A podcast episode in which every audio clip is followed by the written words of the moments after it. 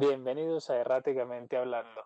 El tema de hoy, humor negro. Motherfucker. Em, pues yo quiero empezar. eh, creo que también haciendo un. Yo no, no tuve tanto tiempo para estudiar, me hubiera tenido, me hubiera gustado tener más tiempo, pero, pero lo poco que encontré, encontré como que cada persona piensa algo diferente sobre lo que es el humor negro. Y pues, definiciones hay como, como muchas. Y pues a mí me gustaría más bien hacer un recuento porque el humor negro hoy se, se relaciona con con chistes o reírse con, con bromas que tengan temas siniestros como, o delicados como, no sé, la enfermedad, la muerte, la discapacidad, eh, alguna guerra, eh, racismo, eh, no sé, y, y otro, otro montón de, de cosas. Pero, pero si nos, si volvemos un poco atrás en, en el término, yo estoy buscando y el primero que, que habló como tal de, del humor negro, tal vez intentando como que, que hubiera una, un intento de definición mucho más cercano al que conocemos ahora, fue André Breton o André Breton, ya va a decir así nomás. Eh, el, sí, sí, sí, el, francés surrealista dice que tiene un, un, libro que se llama Antología sobre, sobre el humor negro, publicado como en los años 40, no recuerdo bien el año, y él lo que se dedicaba a hacer era hacer una pequeña selección de, de, de autores y de textos que él consideraba que eran de humor negro, y de paso terminó como acuñando la palabra, porque todo lo que hacían ellos lo, lo englobaba en el humor negro investigando un poco a sus autores, pues había. Era una lista larga, pero pues había gente como Jonathan Swift, este, el Marqués de Sade, Lichtenberg, eh, Thomas de Quincy, Charles Fourier, Alan Poe, Baudelaire, Lewis Carroll, Nietzsche, Huysman, Rimbaud, pues había un pocotón de gente, escritores, artistas, gente proveniente de, muchas corrientes artísticas, que en su momento pues había leído algunos de los, de los textos que nombraban ahí, por ejemplo pues algo de, del Marqués de Sade, de, de Swift, eh, de Lichtenberg, yo había leído los aforismos y, y creo que es, es, difícil entonces aventurar una, una definición de proveniente, o sea, teniendo tanto, tanto material diverso, tanto material que no es difícil meter todo sobre un, un mismo costal bajo una misma definición. Porque Swift, digamos que se dedicó más a la, a la sátira. Eh, pues Sade también era como un poco incendiario con sus escritos y sus escritos eran conocidamente escandalosos. Lichtenberg, los aforismos de Lichtenberg, no sé si alguno los ha leído, pero son, son muy simpáticos, muchos son hasta pequeñas lecciones de vida y otros de veras son como para, pensar, para, como para sacar discusiones de ahí. Eh, bueno, Poe, Apo, Baudelaire son cuentistas sobre todo y poetas.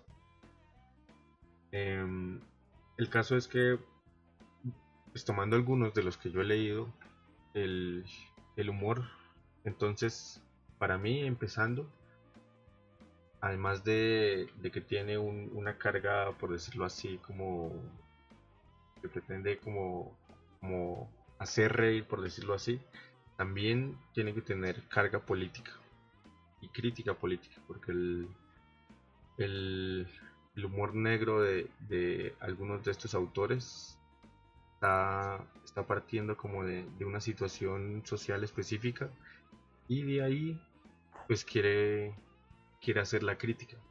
Pero como es algo más interesante usar recursos literarios o eh, no sé, otro, tipo de recursos más ambiguos para, para criticar algo, pues se recurre a, al humor más que pues no sé, la, humor, la sátira, la risa, lo burlesco es algo más, más cercano al, al pueblo.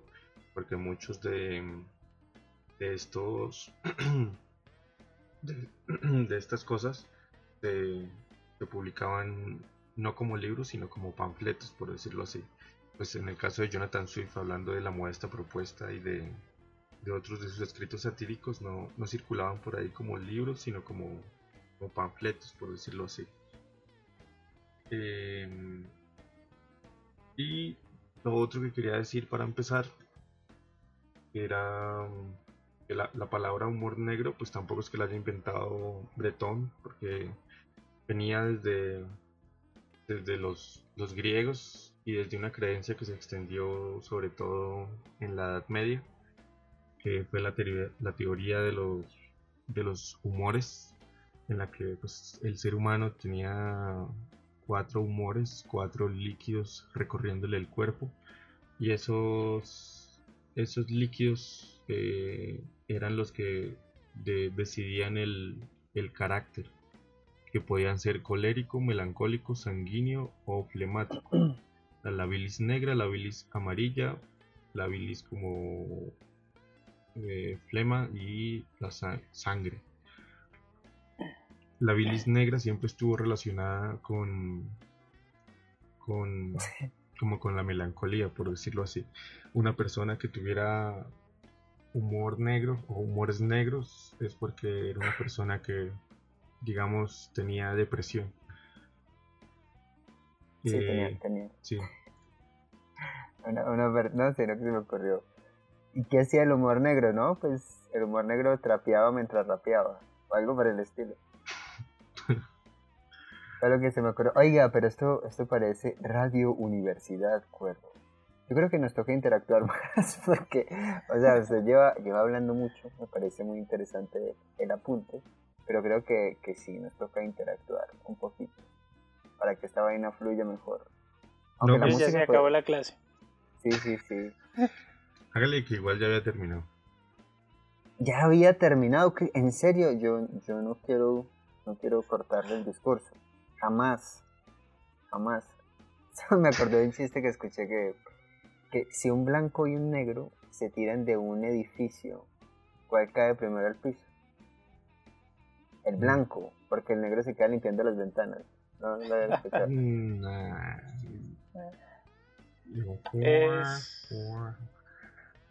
No, no, no, es que Digamos que... Ah, sí, sí, hágale, yo No, es que hay eh, pues sí, puede cualificarse como humor negro porque ataca algo como el racismo, pero no falla tanto en la parte de negro, sino como en la parte de, humor. sí, sí, sí, tienes razón, tienes razón. Lo, admito con vergüenza, lo admito con vergüenza. no sé, pues recogiendo algunos de los puntos que hablaba aquí el cuervo, es que sí, realmente para hablar de humor es muy difícil unificar todo bajo un término de por sí porque el humor en su generalidad es completamente subjetivo. Vemos que la risa viene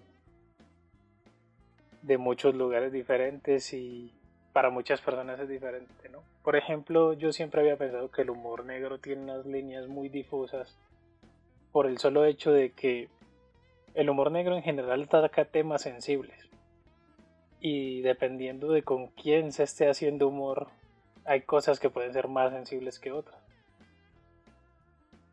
Por ejemplo, si yo me río de Venezuela frente a un venezolano, pues para él puede ser humor negro y para mí no. Así el chiste sea muy pendejo. Y esa es la cosa que en los, los, tiempos que corren, eso, además de, o sea, usted corre el riesgo de, de no ser calificado como, oh, qué buen humor negro tiene, sino como, oh, este man es, es racista, es xenófobo. No, no, no, pero te tocó indirectamente algo que yo no te, porque estoy viendo varios videos, videos en YouTube. Ay, pucha, Geodude, edición, edición, auxilio, edición. Sí, tranquilo. pucha, no, no puede ser. La cuestión, Geo, ok, Geo tocó un tema muy importante. No, mentiras. Gio tocó un tema que me pareció muy interesante cuando yo estaba haciendo la investigación. Y es que dentro de los videos que yo veía en YouTube, se podría decir que casi todo el humor que consumimos tiene material, entre comillas, negro. Porque si bien es difícil rastrear qué podemos llamar humor negro dentro de lo que se entiende, incluso dentro de los humoristas, porque pues también estoy viendo algunas opiniones de humoristas, ¿qué es el humor? Al final todos están de acuerdo en lo mismo. El humor tiene como objetivo hacer reír. Es una construcción que se hace para evocar la risa, ¿no? Y de acuerdo a los contenidos que se esperan del humor negro, digamos que el chavo tiene humor negro porque habla de gordos, porque se burla de pobres y básicamente porque utiliza muchos recursos. Eh, se me fue la paloma, suele pasar. Mi punto era, mi punto era que lo que dice es, es muy cierto que para unos podría considerarse humor negro y para otros no, pero si utilizamos, si somos estrictos en la temática, mucho del humor que nosotros utilizamos es negro. Nosotros seguimos contando chistes de pastuzos, estereotipos de paisas, seguimos imitando a los negros y seguimos hablando de muchas cosas que en sí pareciera ser lo típico del humor. Lo típico del humor es que sea negro, sino que hay un negro, un negro más clarito que otro. Incluso el humor, el humor blanco es un humor que, es ingenuo o que tiene que ver más con el humor físico, como que es como el, humor de los niños, de los niños. Un niño se ríe de los pedos, se ríe de los sonidos del cuerpo, de que una persona se caiga o algo por el estilo. Eso entra dentro del humor blanco, es un humor muy, muy básico. El negro ya tiene un trabajo un poco más de, de elaboración, pero si usted lo piensa bien y si evalúa las series que vemos, Incluso particularmente yo diría que muchas de las series infantiles de ahora tienen mucho humor negro, porque siempre tienen un algo, un, background que lo sustenta, ¿no? Pero pues en ese caso sí podría decirse que el humor de los niños también puede llegar a ser negro y muy cruel, porque no hay nadie mejor para burlarse de otro que un niño. Sí, a veces los niños son como los, los más crueles, los que no dudan en, en señalar defectos y, y hacer bullying a otros.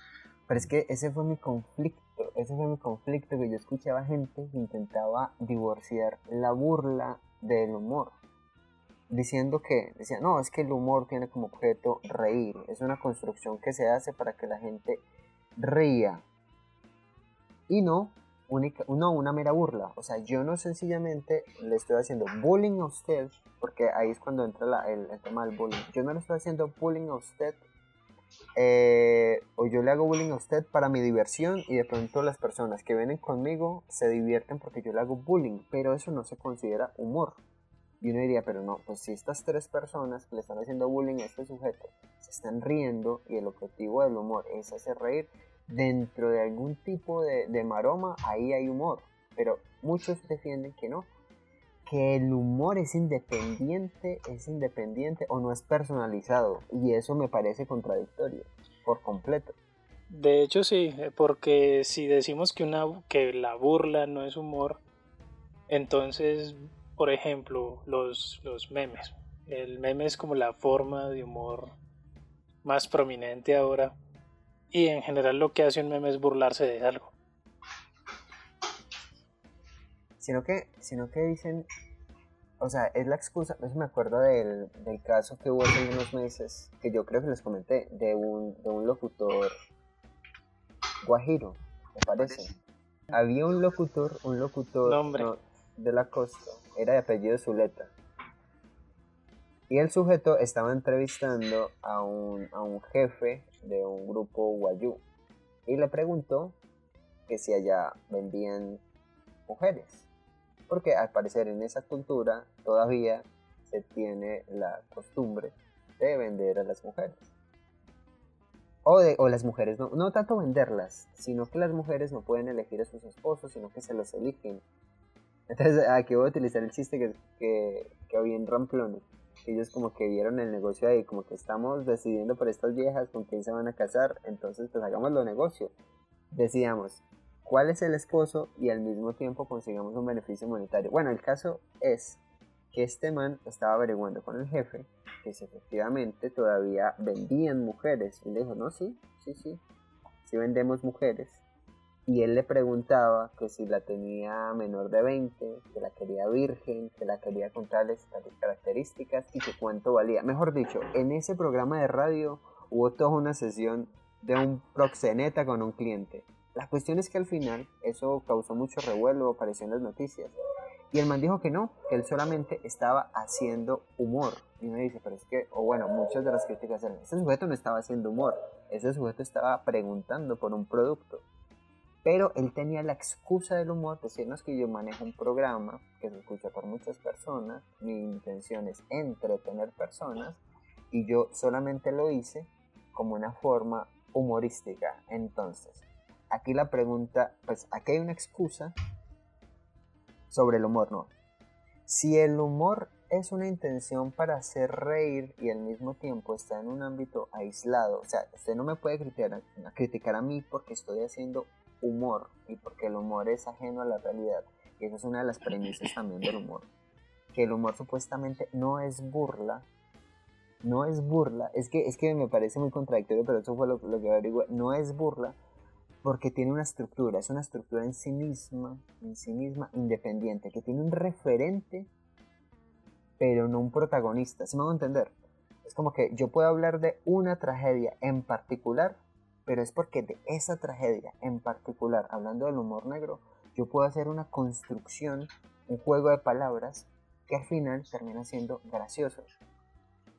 Pero, pero no, ahí yo sí tengo que, o sea, yo también me distancio de esa definición porque es, un poco confusa y, o sea, suena de veras como una excusa para, para hablar de ciertos temas sin, sin ser criticado, más que en estos tiempos con lo de la, la, corrección política se ha vuelto muy, muy difícil. Cualquier persona que, que dice cosas así como, como verdades hirientes o, o se burla de, de, alguien, pero de veras tiene una, una idea detrás, es, que se, le, se le critica demasiado. Y, eso es el, problema para mí. Hay, hay mucho humor, pero creo que ese humor es, es vacío porque es humor por humor, solo, solo quiere como producir la risa, pero no tiene como un trasfondo político detrás. Pues es que el problema de tratar de estructurar el humor es que ahí ya hay una contradicción. O sea, se supone que no es la estructura lo que nos hace reír, sino las disonancias. No, ese, no, hay, hay, hay algo, porque por ejemplo el stand-up tiene un esquema determinado, una estructura determinada. Usted necesita una premisa para buscar lo que sería después el punch. Porque el humor o lo que nos hace reír dentro de la definición general del humor es lo inesperado. Entonces hay gente que se profesionaliza y utiliza estructuras para hacer humor. Y aquí es cuando llegó a, Jim Jefferies, que era de lo que estaba hablando con, con Gio antes de iniciar. Este sujeto tiene un especial en Netflix y el man dice, bueno, a mí me han censurado muchas veces, pero me parece raro porque yo había hecho cinco shows, incluso uno peor que el otro, y me vienen a censurar en un show donde hablo de, la violación, pues de, las acusaciones de violación contra Bill Cosby, ¿no? Entonces él hablaba sobre las críticas que le hacían. Y básicamente las críticas que le hacían a él eran las críticas general contra el humor negro. ¿Por qué no se debería hacer humor negro para muchas personas? Ah, no, es que el humor negro es provocador. De cierta manera está mostrando a una mala persona, entre comillas, hablando de hacer malas cosas que podría inspirar a otras personas a que se vuelvan malas como el comediante y hacer esas malas cosas que dice el comediante. Y él dice, no, yo solo estoy utilizando el lenguaje del humor para transmitir algo que sencillamente me suena gracioso. Si usted me está preguntando a mí, claro, después de hacer una rutina corta sobre, sobre Bill Cosby y las, y las violaciones, ¿cuál es mi opinión? Mi opinión es que yo no quiero ser violado por Bill Cosby, pero ese no es el punto. Pero el, el, man también se está yendo por las ramas en, en, su propia justificación, ¿no? Él también quiere como cierta corrección política, porque digamos en los, o sea, en los tiempos de, de, Swift, o no sé, antes, si alguien publicaba un panfleto de estos, pues, pues, ¿qué decir? No, pues es que la idea de, de fondo es, es, obvia, es como por ejemplo, en la modesta propuesta, que es para que mm, los niños de Irlanda no sean una carga para sus padres ni para la patria, pues como Irlanda en ese momento era casi que una, una pequeña mm, colonia de, de, Inglaterra y además es una, una como muy vituperiada, por decirlo así, les había ido muy mal, pues pues ellos habían atravesado como varias hambrunas y de hecho una hambruna que había habido unos años atrás se había muerto resto de gente, fue la de los papas, bueno no me acuerdo muy bien, pero él, él claramente al decir que, que como hay tanto niño en las calles y familia, hombres desposeídos, pues con esos niños, ¿qué es mejor hacerlo? Pues comamos Así eh, calmamos el hambre de, las personas adultas, eh, salvamos vidas y también acabamos de paso con el problema de, de los niños por las calles. Ese, e, esa modesta proposición. Ay, perdón, termine, que tiene con usted, hombre cuerpo. Continúe volando por ahí. Ok, ok. Entonces, antes de que se me vaya la idea, de que se me vuelva. Em, entonces, él claramente, pues a través de, ese recurso satírico y muy, pues, muy anclado a su tiempo, es lo otro que, tal vez el, mejor humor negro está como anclado a, cierto tema y a cierta situación social y, y, todo el, público como al que va va va ahora se me olvidó la palabra al que va dirigido ese ese humor pues también conoce el hecho y en el momento de, hacer la crítica o la sátira pues también participa de, la risa porque entiende como de algún modo qué es, qué es lo que está pasando y qué es lo que quiere decir el otro, aún el otro use palabras distintas. Y creo que eso era porque se me fue la paloma. Mira, cuando, pues cuando yo... No, hágale, Gio. Gio Pues ahora me parece importante hablar de Dogman. Dogman tiene un capítulo oh muy interesante acerca de la misma comedia, ¿no? Y en el que toca algunos puntos que usted ya está mencionando y precisamente en el discurso él lo que dice es que la comedia debe provocar y que la comedia de alguna manera tiene que ser un desafío. Sí. O sea, porque no puede, no puede existir una comedia que no desafíe a, la audiencia. Depende. ¿A la audiencia o tal vez el, el establishment? ¿O cómo? No, dice a la audiencia porque habla directamente de que el, la persona que recibe el humor tiene que demandar, eh, demandar un desafío, porque el, la comedia en forma de, de comedia no ofensiva, comedia que simplemente es a prueba de niños y que realmente no cambia de ninguna manera las perspectivas que uno tiene. La comedia que lo deja uno exactamente igual eh, cuando inicia que cuando acaba realmente es una comedia que lo trata a usted como a un niño. Sí. Entonces, tiene que ser habla, sí, habla de una de que una comedia, una comedia que provoque y que lo que lo que trate a la audiencia como a una como un adulto razonante. Hay una cuestión, cuando hablaba de una propuesta una modesta proposición. A mí me tocó leer eso hace años, cuando estaba empezando en, en la U, en una clase de introducción a la literatura. Y una, una modesta proposición inicia con una premisa. Y la proposición en sí, que habla de comercio a los niños y es una respuesta a esa premisa. él está jugando con una reducción, él está reduciendo todo al absurdo. Él está cogiendo algo que se está diciendo en ese momento y lo está llevando hasta un límite, pues en este caso, y si lo vamos a llamar comedia cómica, hasta un límite cómico. Él estaba diciendo, él estaba diciendo, o el principio, sí, aunque igual eso fue hace muchos años, él estaba hablando de que muchas personas estaban quejando de que básicamente los pobres le costaban mucho dinero al Estado. Y resumiendo muy por encima, está diciendo, listo, si los pobres le cuestan mucho al Estado, hagamos que le generen al Estado. Los matamos a todos y nos los comemos y así todos felices. Porque si los matamos, ya no le cuestan nada al Estado y si nos los comemos, pues ahorramos plata. Eso es, una, eso es un absurdo completo, pero está dando una solución. Efectivamente, yo estoy de acuerdo en que un humor, un humor inteligente debería ser de impacto. Sin embargo, no todo el humor es sátira. A veces hay humor por humor porque el absurdo es algo que siempre va a recorrer el humor. Incluso el negro o blanco de cualquier color, porque hay cosas que sencillamente no tienen sentido y solamente por la forma en la que suenan son chistosas. Y les voy a dar un ejemplo. Un humor muy típico en Colombia particularmente es el lenguaje soez. Si usted le quita las groserías a un chiste, deja de ser chistoso. A varios, a algunos chistes precisamente porque lo que se busca es un límite transgresor. Y yo a lo que voy con esto es que no siempre hay conciencia del chiste. Es algo que ocurre directamente en, las, en los procesos interiores de la persona. Y ahí es cuando yo quería meter eh, esa palabra alemana que busqué mucho en Google para tratar de pronunciarla bien, pero por alguna razón tenía las parodias de los alemanes en la cabeza y me hacían pronunciarla charro, pero voy a tratar de, de no hacer el chiste acá. La palabra es Schadenfreude. Sino que yo no sé si a ustedes les pasa que cuando ven algo en alemán, ustedes imaginan esas paredes de los Simpsons o del cine.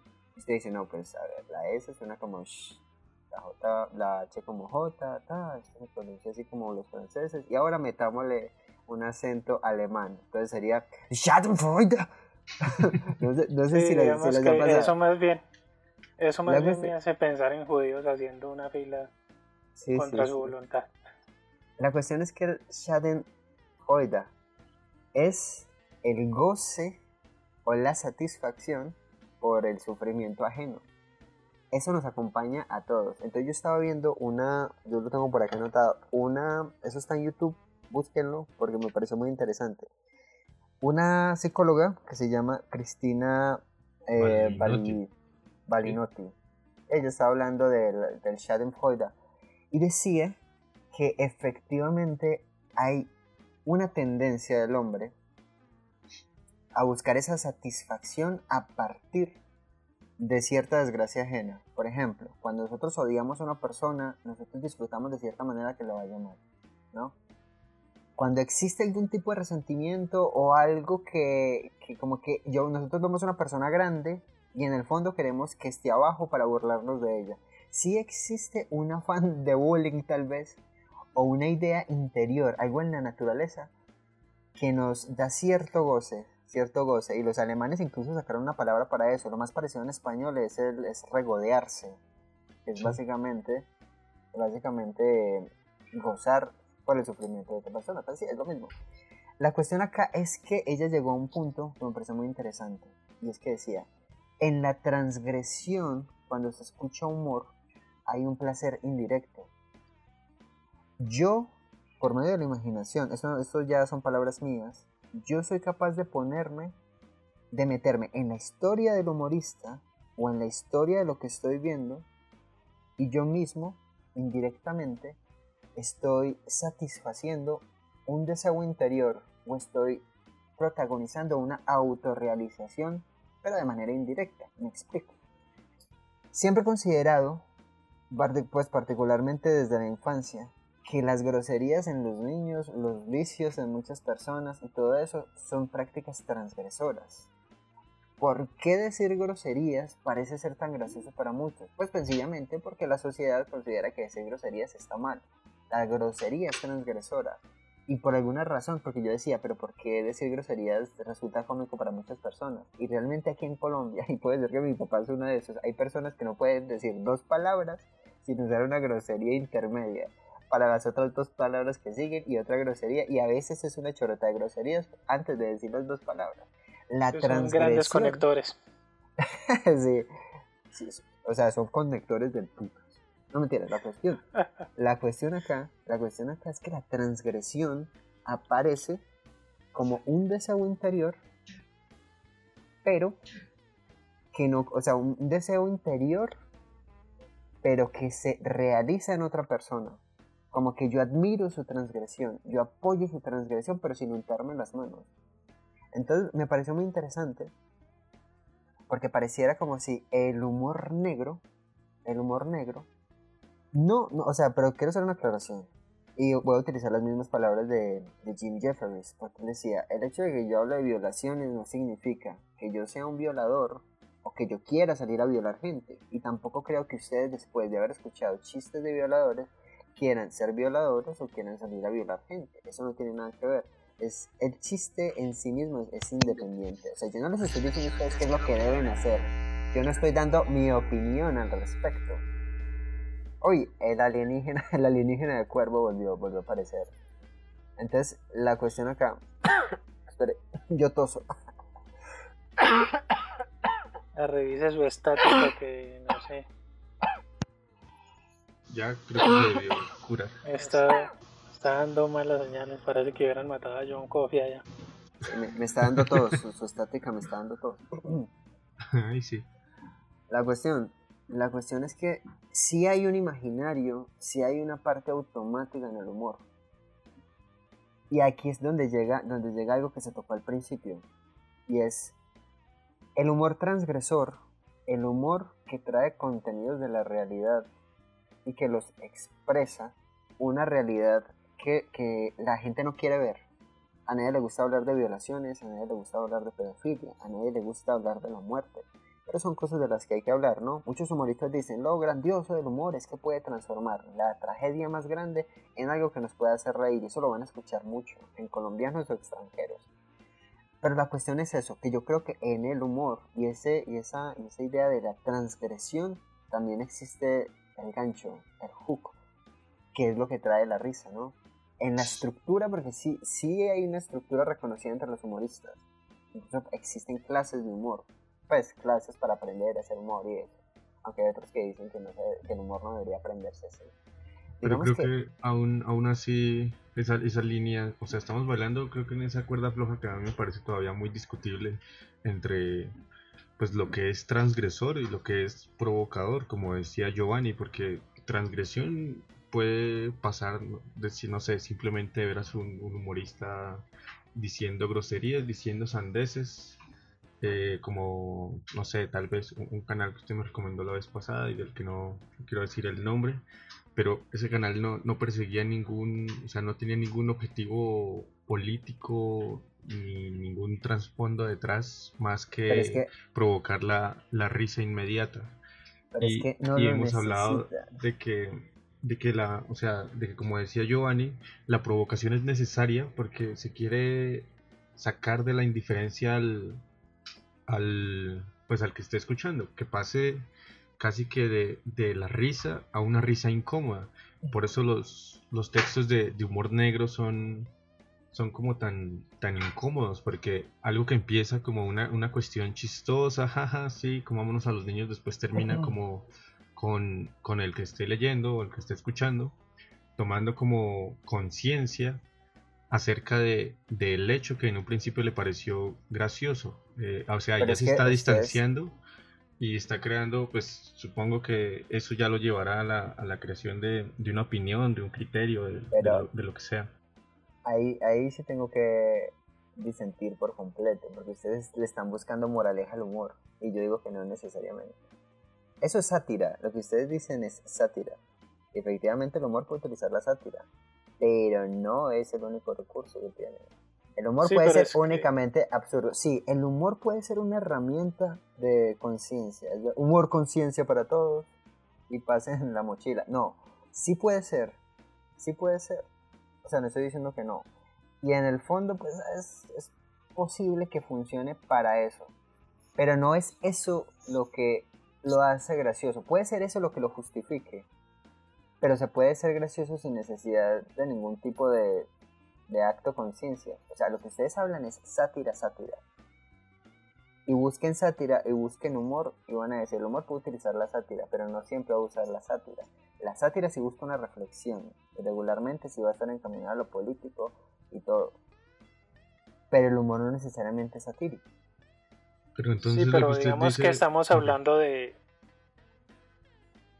estamos hablando de humor en general, pero si lo tratamos de poner en contexto de humor negro, ahí sí aparece que de alguna manera tiene que haber una carga, porque es que el humor sin carga nunca se vuelve humor negro. Sino que a, menos, a menos que el humor negro, a menos que el humor ataque una sensibilidad o que realmente se siente bajo algo que, que pueda ser ofensivo, que pueda ser incendiario, no podría ser humor negro. Entonces, si hablamos de humor absurdo, el humor absurdo puede ser, sí, puede ser muy gracioso, pero pues no se podría considerar humor negro a un chiste muy absurdo porque realmente no tiene esa capacidad, digamos, de en algún momento ofender a alguien o esa capacidad de, de permitir un shock. Creo que ahí hay algo importante, el shock. El humor absurdo, digamos que el único no puede tener ese shock mental, simplemente una risa por algo que realmente es incomprensible, pero un shock verdadero que vaya hacia hacia un tema o algo que realmente provoque una reacción, digamos algo más compleja, no se encontraría allí. Yo digo, yo digo que siguiendo, siguiendo la idea, adhiriéndome la idea de que humor es hacer reír, eso lo vuelve lo suficientemente abierto como para no necesitar de la reflexión. usted se puede reír de cualquier cosa sin necesidad de reflexionar al respecto. Yo no, yo no estoy desmeritando la, el potencial del humor para. Eso, eso está ahí, es verdad. Lo que estoy diciendo es que, digamos que sería englobar todo el humor negro en eso, ah, pues habría que ver si es aplicable. Y yo sí creo, precisamente por eso traía el, el Schadenfreude a colación, porque sí existe una tendencia a sencillamente reírse de otras personas porque sí, porque está ahí. No necesitamos la reflexión para reírnos, ese es mi punto. Y como no necesitamos la reflexión para reírnos, entonces no es un material necesario para que exista humor. Ni siquiera Por eso, pero, pero seguimos en la categoría de humor, no de humor negro. Porque, por ejemplo, si podemos... Se, lo voy a, se, lo voy a, demostrar ya. ¿Por qué la niña sin brazos no puede abrazar a sus padres? Porque es huérfana. Se cayó el columpio. Por eso, y eso pues realmente... Pues no sé si podría categorizarlo completamente como humor negro. Sí, ahora, este, esta pequeña investigación y eso me, hizo pensar porque, o sea, lo que está diciendo Jefferson es como la, definición más aceptada de lo que es el, humor negro, que es de veras como burlarse con, cierta licencia de, de, ciertos temas, así sean espinosos, pero como porque sí, y escudarme en el, pues en, en, lo que no, pues soy humorista o que esto solo lo hago con fines de entretención o para hacer reír a la gente, pero la ofensa está ahí, por decirlo así. El, el racismo O, el, o, el, tema está, está ahí, pero no, no está tratado de una, de una forma como... no, pero no es tanto la ofensa. O sea, yo, yo entiendo el punto de Joan y de hecho me parece que ese debería ser el enfoque siempre del humor y esa debería ser siempre la posición de la persona que va a haber humor. Pero mire pues, ¿cuál es el asunto acá? Por ejemplo, y otra vez me remito a, Jim Jefferies. El man decía, las personas que vienen acá y que llenan este auditorio son personas que vienen a reírse, que vienen a escuchar comedia, no personas que vienen a una secta para que yo les diga qué es lo que tienen que hacer, porque es lo que parece que los críticos dicen que porque yo estoy hablando que Bill Cosby es un violador, entonces les estoy, les estoy haciendo una apología y les estoy lavando el cerebro a ustedes para que vayan a violar, porque eso es lo que dicen. Es que el humor tiene material peligroso que incita a las personas a cometer los casos que se dicen ahí. O sea, le están volteando por completo. Y eso era lo que condenaba el sujeto. Decía, no, yo no estoy haciendo eso. Yo estoy utilizando un material que existe ahí. Y ahí es cuando, cuando el humor como como un medio de divulgación es importante. Y ahí es cuando entraría el discurso de CISEC, porque el CISEC está en contra por completo de, de lo políticamente correcto, diciendo, es que igual, si nosotros tenemos una sociedad donde nos da miedo, digamos que ser políticamente incorrecto, nosotros incorrectos, nosotros siempre vamos a ser una sociedad oprimida. Solo cuando tenemos el valor de decir de frente que existen problemas es cuando nosotros podemos protagonizar cambios y podemos hablar y tener una postura crítica sobre algo. Y ahí está totalmente de acuerdo con Giovanni. Y es verdad, el humor debería ser eso, pero no es solamente eso.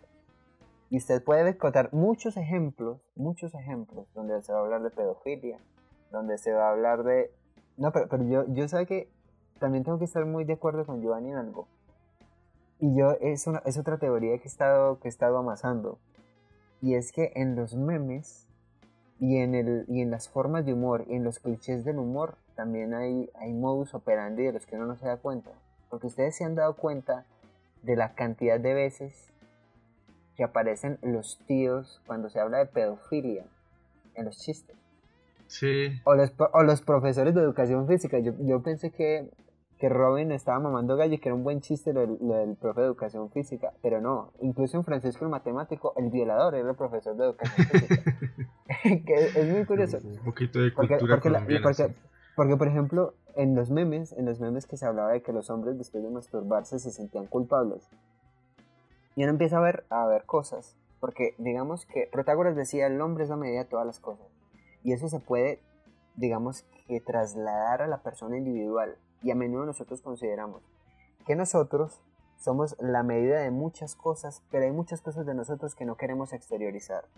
Pero hay muchos conflictos que nos, que nos competen a todos, muchos, muchas debilidades que tenemos todos. Y a menudo el humorista aparece como ese actor desnudo que se muestra por completo, con el que usted puede o no identificarse. Y eso es lo maravilloso del humor. Pero, insisto, insisto, si el humor se, el humor en general, negro del color que se le ocurra, tiene como objetivo hacer reír, la reflexión podría salir de taquito. No podría ser necesaria, ni una condición, pues no podría ser una condición necesaria para eso. Sí, el, el humor sí tiene ese potencial, pero la reflexión o la sátira no es necesaria para hacer humor negro. Pero Por eso, pero simplemente se habla de que la sátira o la reflexión no es que sea necesaria, pero de algún, de algún modo siempre está ahí. De otro modo realmente el chiste pues ah, no podría ser considerado no podría ser considerado tanto humor negro. Por ejemplo, con un chiste como un niño sin piernas y sin brazos se cayó y se lo llevaron las hormigas. el chiste podría ser considerado un chiste cruel, pero realmente no humor negro porque el chiste no ofende a nadie, es un chiste demasiado simple. Pero por ejemplo las personas sin brazos no aplaudirían ese chiste.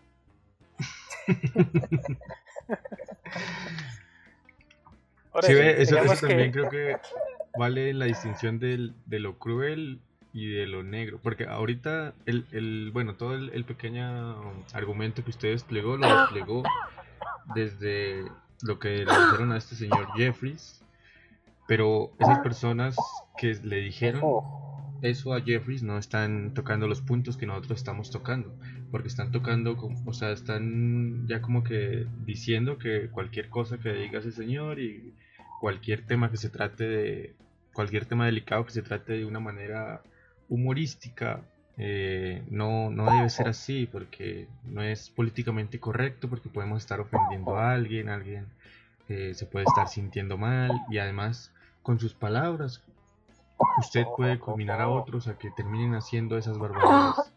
Pero no es, no es como las, las, las objeciones que le estábamos haciendo con, con, Giovanni, porque para nosotros creo que hay, hay una distinción del, del humor del, del, que usted está hablando y de un verdadero como humor negro, pues eh, que, que, tenía como lo, lo, social metido ahí como, como un aspecto indispensable pues lo que usted decía del humor, sí, efectivamente eh, mucho humor no, no, busca nada sino la hilaridad, como la, risa fácil, pero yo pues ahora creo que el, humor negro de veras tiene que, transformar de algún modo la, conciencia de, quien escucha ese, ese humor. Eh, sí, digamos que lo digo porque realmente si el humor es un chiste, simplemente un chiste cruel, digamos que ni siquiera es ofensivo realmente por lo básico que es el chiste. Pero para que algo pueda considerarse humor negro de verdad tiene que, tener algo que, que mueva al, a quien lo escucha. Ya sea que lo ofenda en demasía o que le, realmente le brote una carcajada o una reflexión.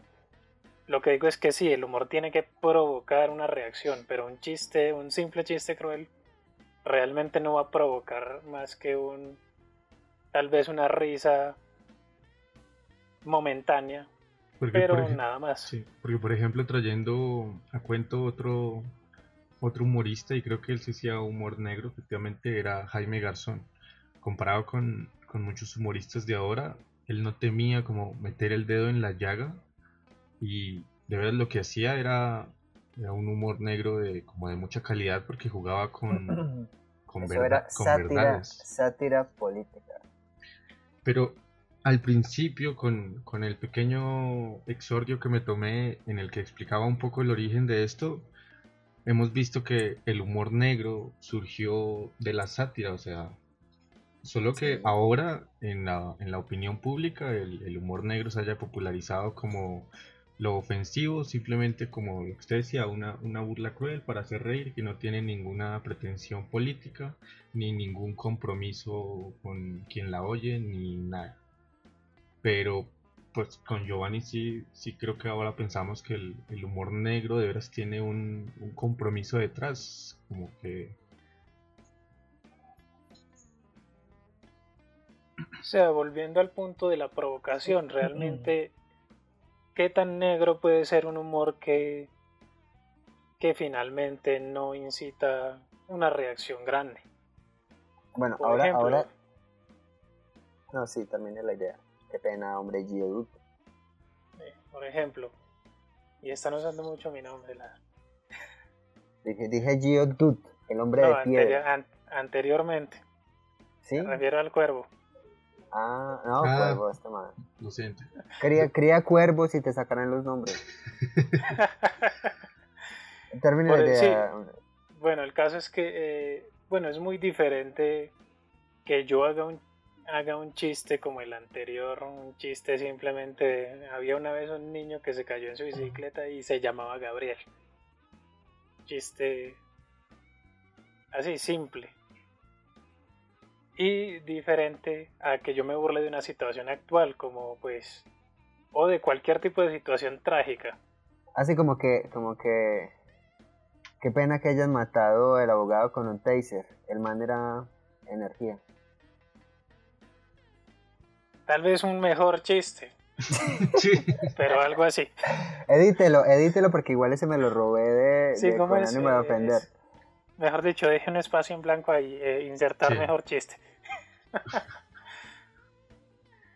Sí, el caso es que, digamos que el primer chiste realmente puede ser algo cruel, pero en ningún momento va a suscitar de alguna manera una, una la reacción. Porque pues no tiene esa carga. Y digamos que no tiene que ser una carga política, puede ser cualquier tipo de carga social, carga personal. Pero lo que yo apunto con esto de humor negro es que el humor negro realmente necesita provocar. Porque si no, realmente no es humor negro, es simplemente un gag, un chiste. Ah, Porque si decimos... Sí, o sea, si decimos que humor negro es todo aquello que tenga que ver con el sufrimiento, entonces cualquier slapstick, cualquier caída es humor negro y realmente... no, pues es, eso no, eso es humor blanco. Sí. Porque ya está catalogado. Pero ya entiendo, ya entiendo entonces, porque a mí me confundía Gio cuando al principio decía que hay cosas que para unas personas puede ser humor negro y para otras no. Ya entiendo, ya entiendo su visión. Porque efectivamente, muchas cosas que muchos entenderían por humor negro, como aquellos que tienen únicamente contenido que puede ser sensible. Para esas personas sí podría considerarse humor negro. O sea, humor negro es en tanto el contenido, ¿no? El contenido es el que me define el color del chiste. Pero digamos que Gio tiene una postura que me parece interesante y no, no la desmiento, de me parece que esa, esa es la función la función más importante que tendría, el potencial más bien, más importante que tendría, puede hacer reír, que es el, el, de, el de mover y el de provocar la, la reflexión. Sin embargo, es que, es que sí, cuando se habla de humor, y yo realmente he visto a varios humoristas que se enredan, o sea, me siento como, en este momento creo que sabemos cómo se sentía Sócrates cuando indagaba a las personas que supuestamente sabían de, su propio gremio y al final salían con un chorro de baba. Yo oh pensé que iba a decir cuando se tomó la cicuta. No, no, no. No, porque él, fíjate que creo que me están llamando. Se despertó la bendición. Sí, se despertó. Ah. Ya, regresa. Ahí, ahí, muere el humor. Lleva el bolillo. Así como en Los Simpsons, de que todos los niños que hablen en eventos públicos serán adormecidos. No estamos bromeando. Eso es humor. Sí, pero... No, y es que, por ejemplo, es bastante interesante hablar de mucho tipo de, de humor de ese estilo. Por ejemplo, el comediante que recomendaba la otra vez, George Carlin. George Carlin no tiene especial de Netflix porque eh, probablemente, bueno, no, no contratan gente que está en ataúdes, pero... pero bueno, George, George Carlin eh, maneja un humor, maneja un humor bastante negro y también se nota que tiene una intención de reflexión o de por lo menos señalar varios de los problemas que van con la cultura americana pero al mismo tiempo su humor yo lo puedo categorizar como negro porque es un humor que realmente transgrede y mueve.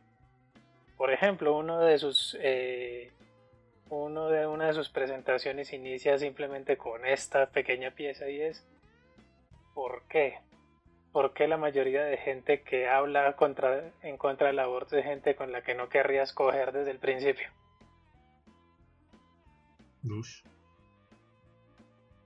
abre un especial con eso y es simplemente digamos que es un chiste, da risa, pero al mismo tiempo tiene una carga que ya viene. Digamos que si el chiste fuera simplemente de, de, feto abortado, incluso si el chiste fuera solo de feto abortado, de por sí ya tendría una carga. Es muy difícil uno hablar de humor negro sin carga. Sí, porque yo también vi por ahí, o sea, ahí el chiste cruel, yo vi un chiste cruel respecto a ese tema, que era como, eh, iba, como que, iba a ser, iba a hablar del aborto, pero no me nació, por decirlo, por decirlo así. Pero, pero sí, claramente este chiste es simplemente crueldad, ¿no? Simplemente me valgo del tema para hacer como un pequeño juego de palabras y ya, o sea, hay, hilaridad, pero no, no tengo ninguna crítica ni ninguna... Pero aún así se está moviendo. Ah, para mí eso sí tendría un contenido de humor negro porque el chiste de por sí ya está moviendo, ya está poniendo una carga con un tema, un tema que está cargado. Y el chiste va a mover a alguien.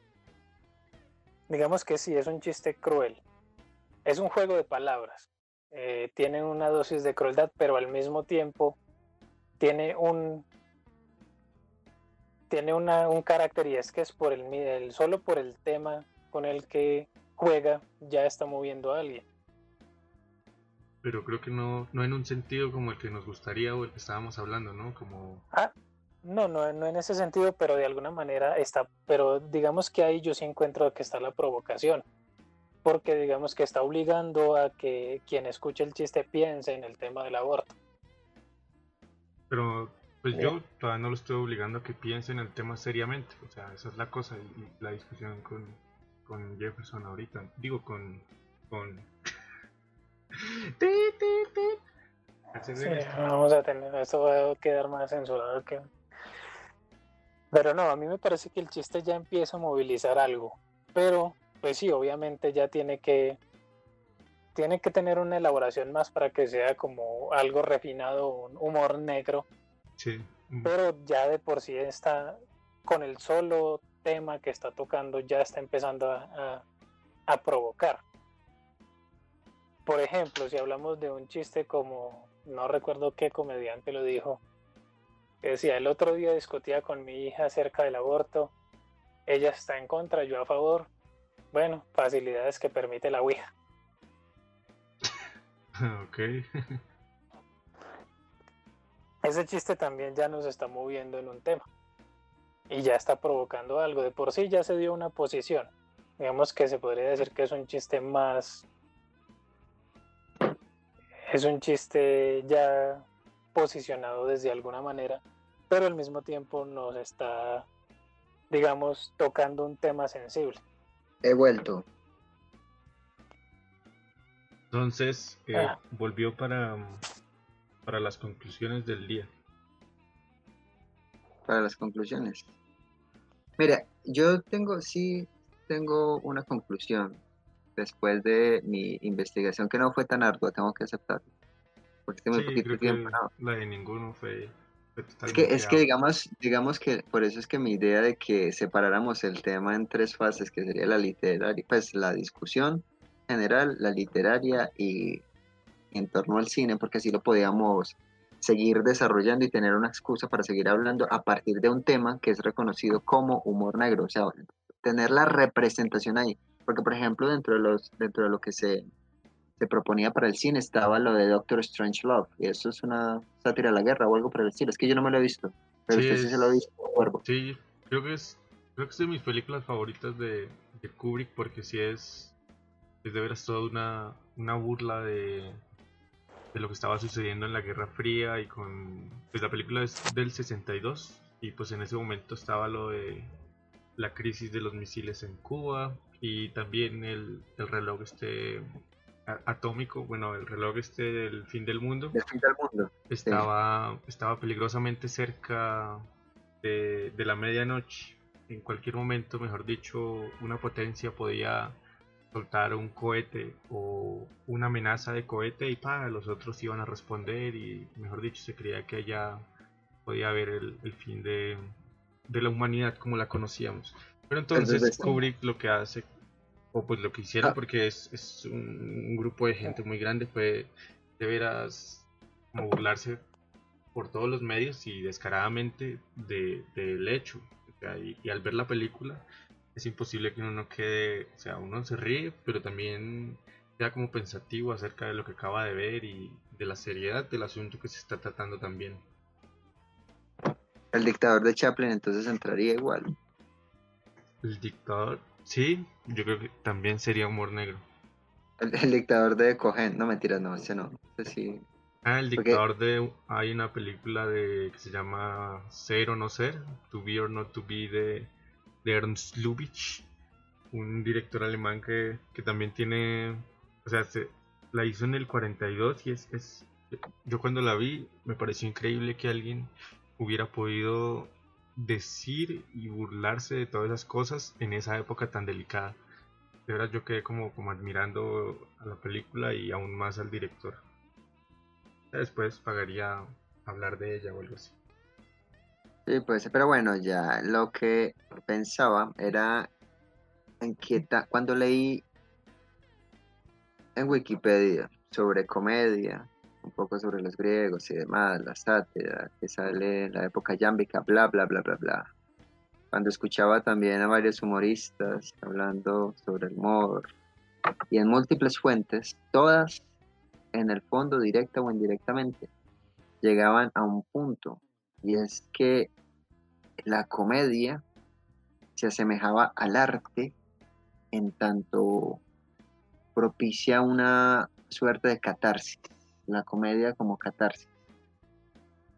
Unos sí lo tomaban desde, desde el punto de Gio, de que efectivamente invita a la reflexión, invita a, romper tabúes, porque igual cuando se tiene tabúes y ahí es cuando viene la argumentación de CISEC. Si a nosotros, nos, nosotros no podemos hablar de ciertas cosas, o nos reservamos de hablar de ciertas cosas sencillamente por ser políticamente correctos, nosotros no estamos haciendo un bien a la sociedad, nosotros estamos huyendo de un debate que se tiene que hacer.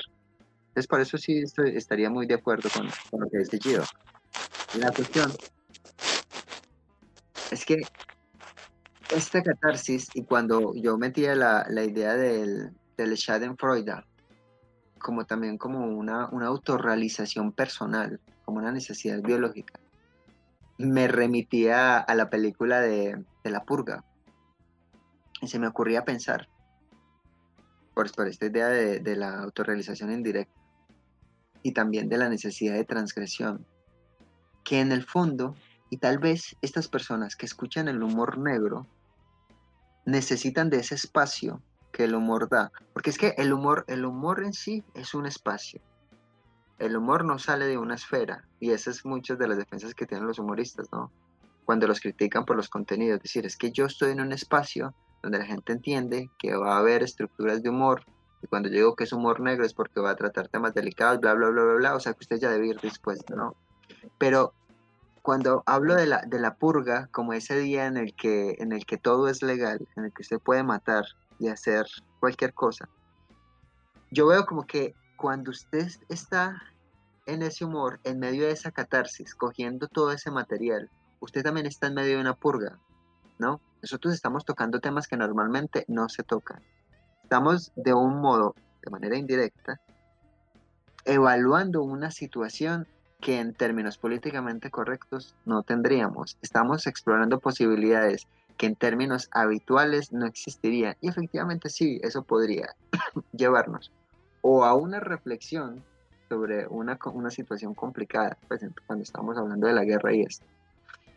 O al mismo tiempo nos estaría mostrando una parte, una parte de la naturaleza del hombre. Y ahí es cuando yo digo que no necesariamente para reírse o para que algo sea humor, tiene que haber una crítica. Yo creo que si hay, hay parte y parte. Sí, efectivamente hay una preocupación. Pero si solamente hubiera preocupación, entonces, ¿por qué hay risa? Es la risa. ¿Por qué reímos? Y muchos dicen que los simios ríen, como dice el cuento, para no llorar. La risa es una forma de reprimir otro sentimiento. Búsquelo, en, en, Wikipedia, me pareció muy interesante. Cuando utilizaban a los simios para ver. ¿Por qué? Porque decían, la risa es una contorsión del rictus. Cuando un simio enseña los dientes, está tratando de sobrellevar una frustración. Y eso también me pareció muy interesante. Realmente en el humor negro nosotros nos reímos porque identificamos un absurdo. Porque estamos lidiando con una frustración con algo que no podemos manejar, porque todo eso supuestamente encerrado en esa investigación de los simios, de por qué se ríen los simios, llevaba a una, a una reflexión muy curiosa, y es que supuestamente la risa, la risa es lo que nos hace no morir de frustración. Espere, voy a parar para toser. Bueno, aunque, pueden seguir, pueden seguir. Aunque que, aunque esto ya dio pie para, para otra conversación, ¿no? porque pues mientras yo estaba medio investigando lo que medio investigué, pues pues las razones de, de la risa también salieron a flote y pues ya preguntarnos sobre el por qué nos reímos de ciertas cosas y otras no, pues ya eso creo que es otro tema más complejo y para aunque tiene mucho que ver con este, pero creo que ya pero con este sería muy general demasiado. Bueno, no demasiado, vamos como bien. Como que vamos a tener que bajar el telón. Estuvo interesante. Ahora, ahora aquí es cuando interactuamos con el público. Ahora, si alguno de ustedes, amables oyentes, a mí me parece muy curioso que digan amables oyentes. Me parece muy charro. Si alguno de los temas, sí, que, que sea una, no lo son. Que sea una gorra nueva, ¿sí o no? A mí no me gusta esa palabra, pero tiene mucho sentido, ¿no? ¿No ustedes nunca han evaluado por qué, el porqué de las groserías? al punto, al punto. Ah, bueno, sí, sí, este, este, es otro, otro tema. La verdad que estamos gastando los datos de Giovanni. Qué pena, hombre. La cuestión... Y el nombre. Ay, fue puta, eso, eso nos da para muchas reflexiones. La cuestión, que yo pues, ¿ya que estaba hablando? Ah, no, no, sí, que, hay, que interactuar, hay que interactuar. De que en conclusión terminamos como empezamos. Venga, el trate. La cuestión es que hay que interactuar con los oyentes. Si algunos de los temas que hemos tratado en este podcast es de su interés, escríbanos y digan de qué les gustaría que siguiéramos hablando. Si creen que dejamos algún tema en el aire que necesita más desarrollo, a nosotros nos interesa saberlo, así que póngalo, pero no sé en qué carajos, esto, esto no maneja inbox o no sé qué tipo de, de plataformas vamos a utilizar para interacción. Diga Pero es que está- comentarios está- o lo que sea. Sol- díganlo en los comentarios o en donde sea que puedan escribir cualquier cosa. Porque Bueno, si quieren mandar una aquí- yo creo que- manden una yo creo- puta paloma. Yo creo que aquí es donde Giovanni, yo creo que aquí es donde Giovanni Otra introduce, introduce las redes sociales. No, porque esto va a, ser- va a salir en la edición, esto va a salir en la edición. Aquí es donde Gio, donde Gio Así introduce las redes sociales. Bueno, entonces ya saben, tenemos Twitter e Instagram. Al momento Bueno. de grabar este podcast, cero seguidores, así que síganos. Por favor, Por favor, favor. eso suena todo Maldita lastimero. necesitamos comer. Necesita- necesitamos comer y no Internet. trabajar. Está apelando a la, internet. a la conmiseración de los oyentes. Es, Sí. es la lástima de esto. Sí, claro, es la mejor forma de, de conseguir dinero fácil. Pero, pero ¿qué, qué otras cosas nos queda? Nos queda? Bueno, entonces, erráticamente, arroba erráticamente en Instagram y Twitter. Lo reconocen porque ese es la imagen, el que tiene de imagen un cerebro y, c- cero seguidores. sí, Listo, entonces, no, pues La comedia es finita. sí, Ah, muchas sí, gracias por oírnos y nos vemos en un próximo episodio. sí. Nos vemos y hasta pronto. No mentiras, no sé cómo nos despedimos. No De- sé. de- despedida de, eh, de youtuber, ahí toda genérica. Sí, despedida hasta de youtuber. No sé. Oiga, también deberíamos decir que vamos a estar próximamente en YouTube. Ah, bueno, esto lo puede decir, lo puede decir Cuervo para que, para que nos repartamos las funciones. Como que recuerden escuchar este podcast en cualquier aplicación que use para escuchar podcast y también nos pueden encontrar en YouTube. Claro, asumiendo que ya estemos en esos sitios. Porque es que si están escuchando esto es porque estamos en alguno. Sí, sí, eso Sí. ya. En cuál no se sabe aún, pero Oiga, por cierto,